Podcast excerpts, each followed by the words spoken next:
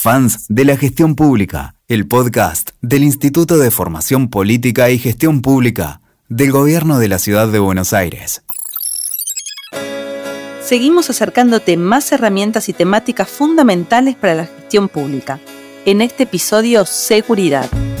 Vamos a escuchar a Ricardo Ferrer Picado, abogado, investigador en seguridad estratégica y estudios contra el terrorismo nos cuenta las cinco ideas principales para un programa de seguridad en la administración local.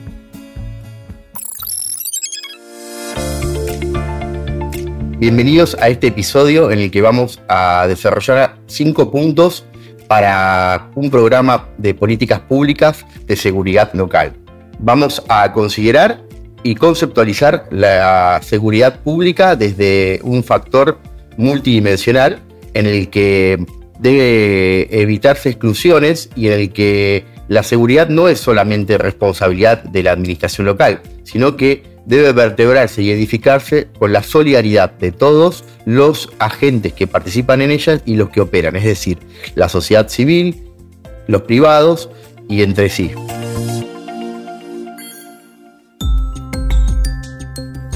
Por eso es que vamos a hablar de cinco puntos y empezando por el de la administración de la información, que sería el primero,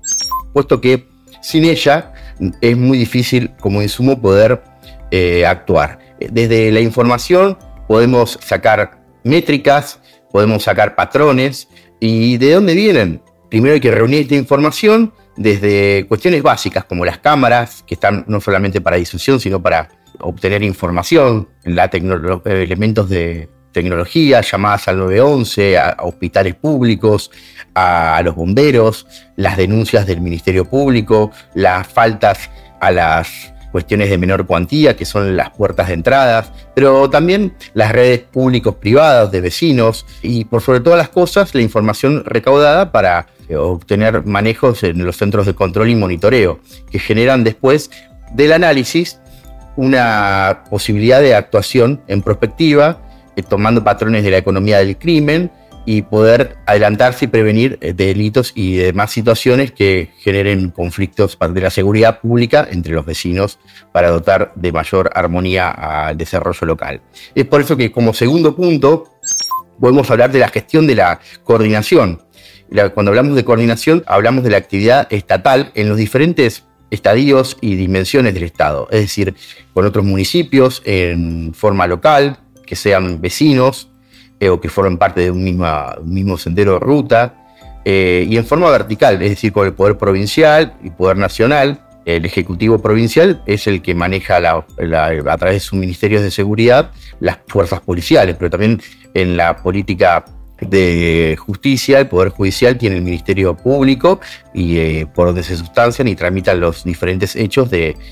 causas criminales o de que alteran a la seguridad. Pero en el caso de los municipios que tengan vinculaciones eh, o enclaves nacionales, vamos a tener la necesidad de actuar con las fuerzas nacionales, de, también que se manejan del Ministerio de Seguridad o diferentes ministerios, pero también están los de frontera, que tienen eh, necesidad de cooperación internacional en, esta materia. Y no son pocos, porque por ejemplo tenemos el caso de Iguazú, que es el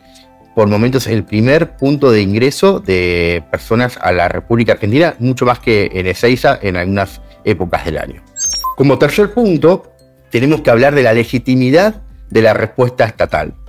Es decir, que todo reclamo ante el Estado debe ser atendido y, y vehiculizado a través de una respuesta con seguimiento. Es la forma en que el Estado gana la legitimidad y brinda la seguridad de denuncias y de que cualquier ciudadano que reclame va a tener vehiculizado un camino para desandar una solución. Como cuarto punto, vamos a hablar del espacio público, que nunca debe ser abandonado. Nunca puede haber pintadas, ni vidrios rotos, ni zonas o áreas abandonadas y que el Estado no tenga acceso para que lo tengan ese dominio entidades no estatales o grupos que se sientan por encima de la ley y brinden condiciones o extorsiones a los que participen. Es por eso que hablamos que en los eh, lugares con mayores eh, índices de vulnerabilidad debe necesitar los mejores espacios públicos. Es decir, las mejores escuelas, las mejores plazas, que no solamente eh, vayan los chicos eh, durante la hora de colegio, sino que también vuelvan con sus familias, a la tarde hagan deportes, tengan una mm, oficinas de atención eh, y desarrollo social, de salud pública para dar vacuna y atención primaria, bancos, comisarías, con, que puedan brindar auxilio ante cualquier tipo de reclamos de, diferentes cuantías, desde problemas de robos hasta tránsito, como también de violencia de género. Y es por eso que decimos, como modo de síntesis, que una buena ciudad es mejor que una buena casa. Por eso es que cultivamos la filosofía en que el espacio público jamás debe ser olvidado ni postergado. Y para esto vamos al quinto y último, en el que hablamos de medidas para la defensa del espacio público, que también está, tiene incluido el ciberespacio. Podemos hablar de la iluminación de la vía pública, el patrullamiento predictivo en base a puntos calientes e información analizada, como la que se dio en el primer punto, de la creación de senderos seguros con la colaboración de comercios y actores claves como clubes, como estaciones de servicio, en las que tienen que haber acceso inmediato a pedidos de auxilios de salud o de la, seguridad y que pueden brindar eh, muchas respuestas y seguridades eh, en caso de senderos escolares, en senderos nocturnos donde hay actividad de esparcimiento, como también las personas que van a trabajar durante horarios en los que no hay mucha presencia y se sienten que están muy vulnerables. Pero por sobre todas las cosas, eh, hablamos del espacio, del ciberespacio. Y acá quiero dar un ejemplo muy concreto. los grupos de Facebook en el que se venden elementos robados deben ser penalizados. ¿Cómo puede hacerse esto? Con la intervención de la propia eh, administración local, que debe tener un rol activo de denuncia y hacerla pública hasta ante el Ministerio, ante los fiscales y el Ministerio Público Fiscal para que la justicia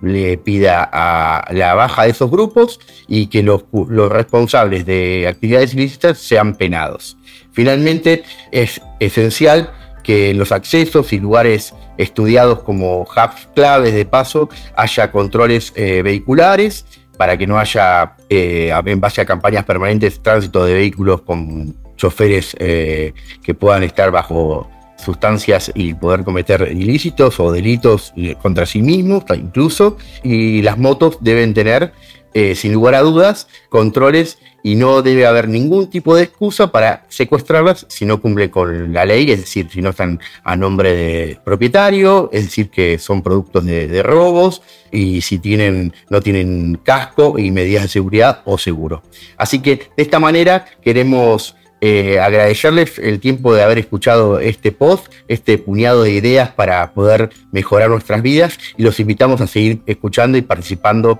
de los posts del instituto. Fans de la gestión pública